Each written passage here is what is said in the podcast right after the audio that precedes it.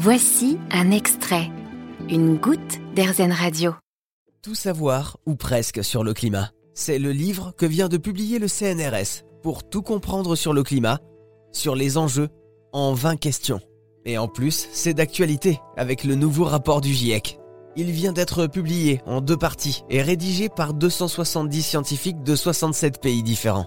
Et Gonéry Le Cosané, du Service géologique national, en fait partie. Euh, en fait, aujourd'hui, on observe très clairement les conséquences du changement climatique qu'on anticipait il y a euh, une vingtaine, une trentaine d'années. Donc en fait, euh, malheureusement, tout se passe comme prévu.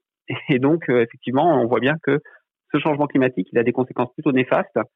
Il faut s'y adapter, il faut l'atténuer pour limiter ces conséquences néfastes. Alors, le GIEC ne dit pas il faut, voilà, il, mais bon, c'est sûr que si on veut limiter les risques, euh, bah, la solution c'est celle-là. Alors quelles sont les solutions pour s'y adapter à ce changement climatique? Là, on parle pas de, de, réduire le CO2, mais vraiment de s'adapter à ce changement. Alors il y a, y a, y a ce rapport en fait, il, il, fait un point sur un très grand nombre de solutions euh, pour euh, pour s'adapter au changement climatique. Il y a beaucoup de choses en fait qui sont au niveau de la ville en fait. Euh, en fait, c'est la transformation urbaine, donc faire en sorte qu'on ait une ville qui soit moins minérale pour pouvoir atténuer les vagues de chaleur faire en sorte qu'on ait un écoulement des eaux lors des événements d'inondation qui soit facilité en ayant de l'espace pour ces écoulements d'eau en fait. Euh, éventuellement des espaces qui pourraient être utilisés par des écosystèmes pour euh, également préserver la biodiversité par la même occasion.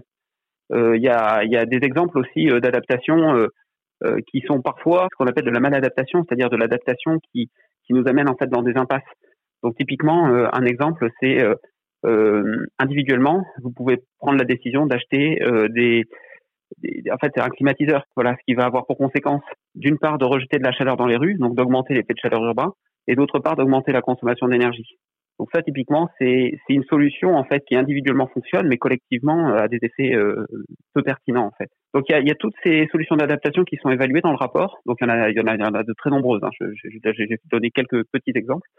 Euh, et elles sont évaluées au regard de leur faisabilité, au regard de leur euh, de leur efficacité par rapport au changement climatique, et puis, est-ce qu'elles ont des effets qui sont euh, positifs ou négatifs pour les écosystèmes, pour l'atténuation du changement climatique, et puis plus généralement, en fait, pour l'atteinte des objectifs de développement durable, donc limitation de la pauvreté, limitation de la faim, limitation des, des risques de pénurie d'eau, etc. Un des rôles de ce rapport du GIEC, c'est aussi de sensibiliser les gens au changement climatique. Il y en a encore besoin de sensibiliser? Dans le rapport euh, du GIEC, on voit qu'il n'y a pas un sentiment d'urgence en fait qui est ressenti fortement en Europe sur les questions de changement climatique.